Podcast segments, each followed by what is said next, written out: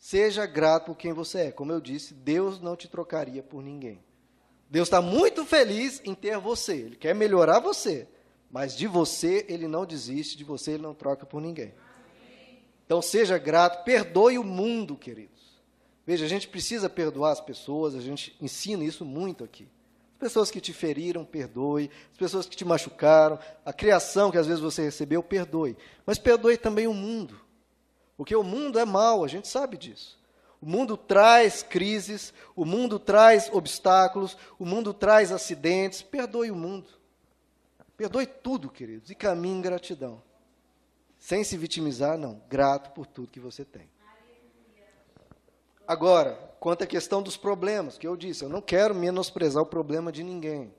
Porque isso é o seu problema, e pelo contrário, o Evangelho nos ensina a ter compaixão dos outros. Mas também não aumente os seus problemas.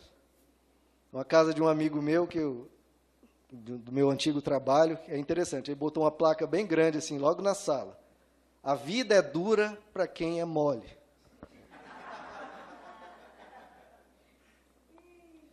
Isso é bom, né, querido, de ter em casa, porque nem se deixa, nem a você mesmo, nem a ninguém começar a reclamar, não. A vida é dura para quem é mole. Veja que, como eu disse, Saiba que tem pessoas que têm obstáculos ou tiveram obstáculos mil vezes piores que o seu e venceram.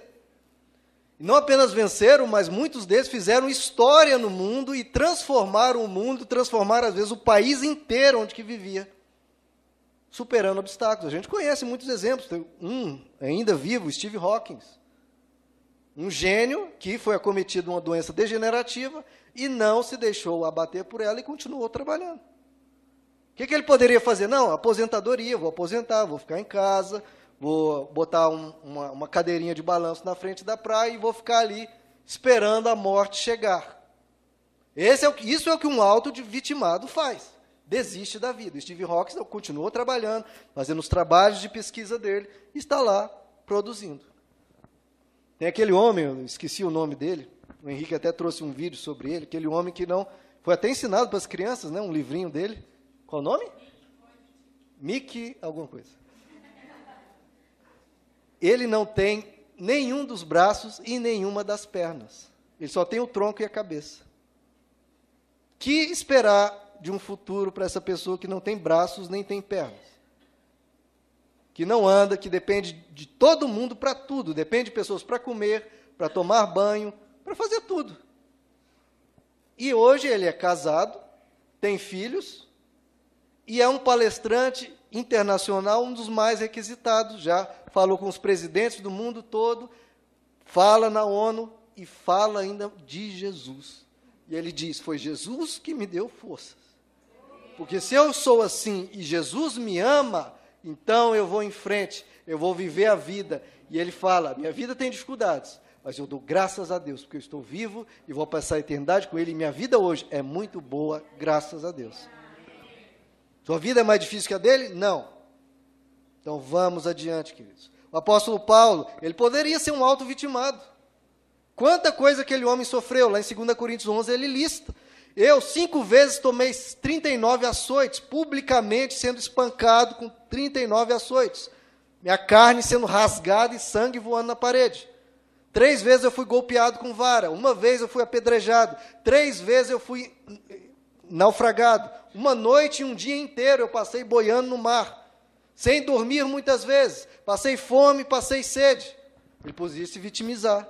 Ó oh, Deus me abandonou, Deus não me ama, ó oh, vida, ó oh, céus. Ele fala: Não, passei por tudo isso, estou aqui de pé e vou em frente. Se tivesse que passar por tudo de novo, passaria. Vou passar por outras coisas, vou, vou adiante. Eu tenho muita alegria porque Deus está comigo e porque na vida tem muita coisa boa, queridos.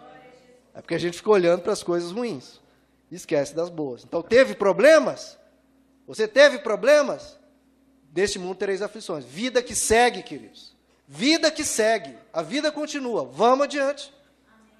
Você vê gente sofrendo de tudo como se não fosse muita coisa.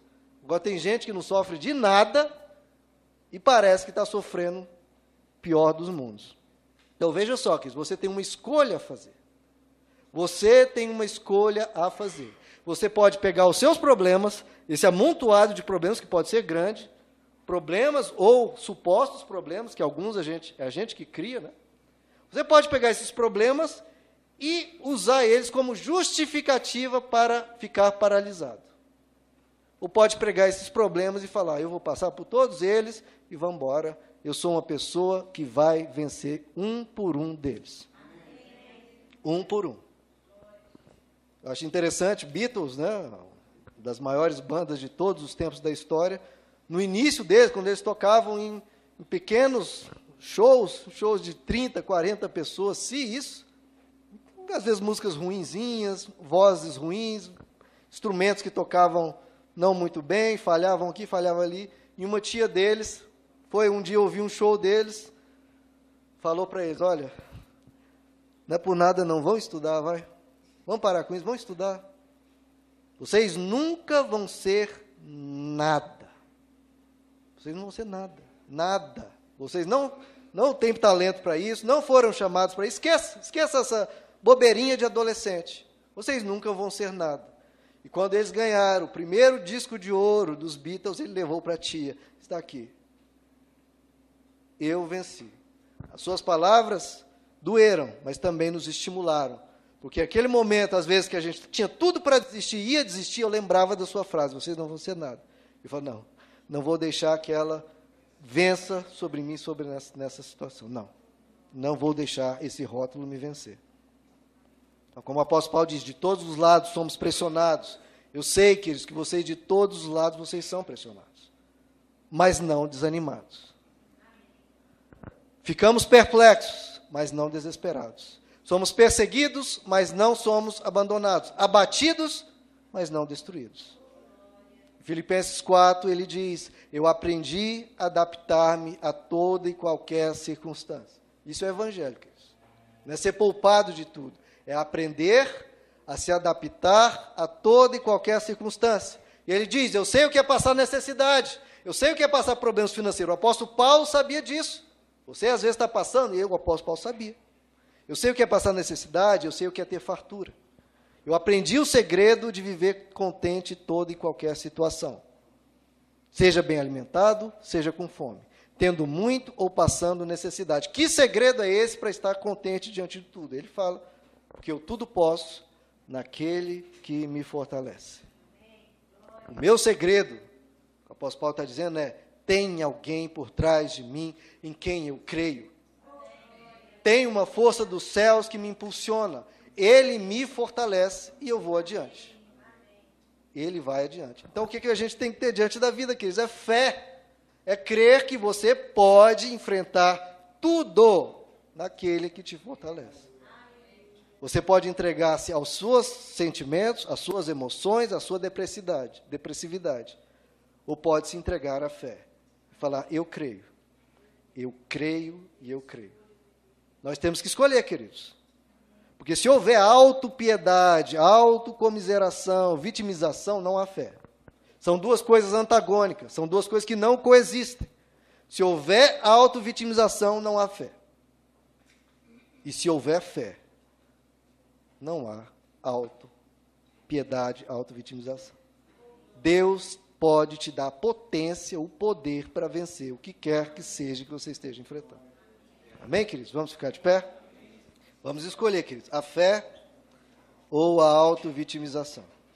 E poderia chamar aqui no fim dessa pregação, venham aqui à frente todos os auto-vitimados e vamos chorar aqui a nossa auto-vitimização. Não. Não. Hoje não, pelo contrário. Hoje é questão de decidir, reagir e tomar uma decisão.